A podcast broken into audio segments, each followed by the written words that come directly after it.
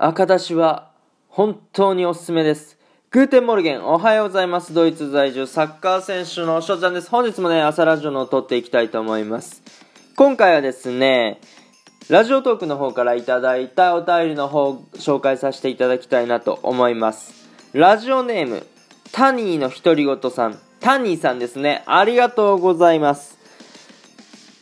翔ちゃんが食べたいもの、全部美味しそうだった。赤だしは馴染みがないけど、食べてみたいなと思いました。海外にいると日本の美味しいものが恋しくなるけど、翔ちゃんのパスタも食べてみたいです。時々ライブ配信でタイマー係参加させてくださいね。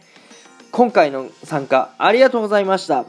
ていうね、えーお便りいただきました。いや、ありがとうございます。はい。えーこれはですね、まずこのタニーさんはトーカーさんなんですけども、おタニーさんがね、えーやっている企画、ラジオトークグローバル、日本に帰ったら食べたいもの2021っていうね、えーものに僕参加させていただいたんですけども、まあ、タニーさんもね、海外在住で、えー僕も海外在住なんですけども、そう、海外に住んでる日本人が日本に帰った時に今何を食べたいのかっていうね、えそれをトークするっていうう企画で、まあ、僕はこの中でベスト5をね、発表させていただいたんですけども、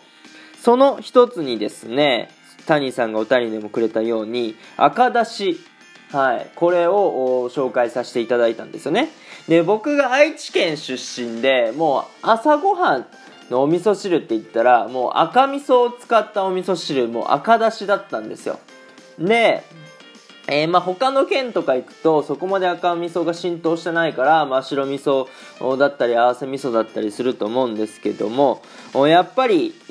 もう袋の味でもありますし赤だしはねもう本当に食べたいです。やっぱりドイツにお味噌自体が、まあ、日本食レストランスーパー行けばありますけども基本的に売ってないのでそう食べれないんですよね。そうだからベスト5の中に赤だしをね一つ入れさせていただきました。まあ他のね、えー僕が食べたいものっていうのはちょっと概要欄の方にねこの収録の方載せておきますので、えーぜひぜひそちらの方をねチェックしていただけたらなと思います。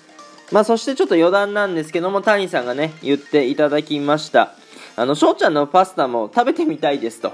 言ってくれましたけども僕はですね、えーラジオトークのライブの方でほぼ毎日23時15分からあのーパスタ配信というものをしておりまして僕毎日パスタを食べるんですよね。でその時にリスナーさんに時間を計って、えーもらうことをしてるんですよ。そうラジオトークのライブってコメントができるからね。そうで来てくださったリスナーさんコメントしてくださったリスナーさんに頼んで。でもう結構な頻度で、え測っていただいてるんですけどもそれをね谷さんもおーまあ時間があった時に、やりますよっていうことを言ってくださいました。いやーありがとうございます。ね、えーこれ聞いてくださってるリスナーさんもよければですね翔ちゃんの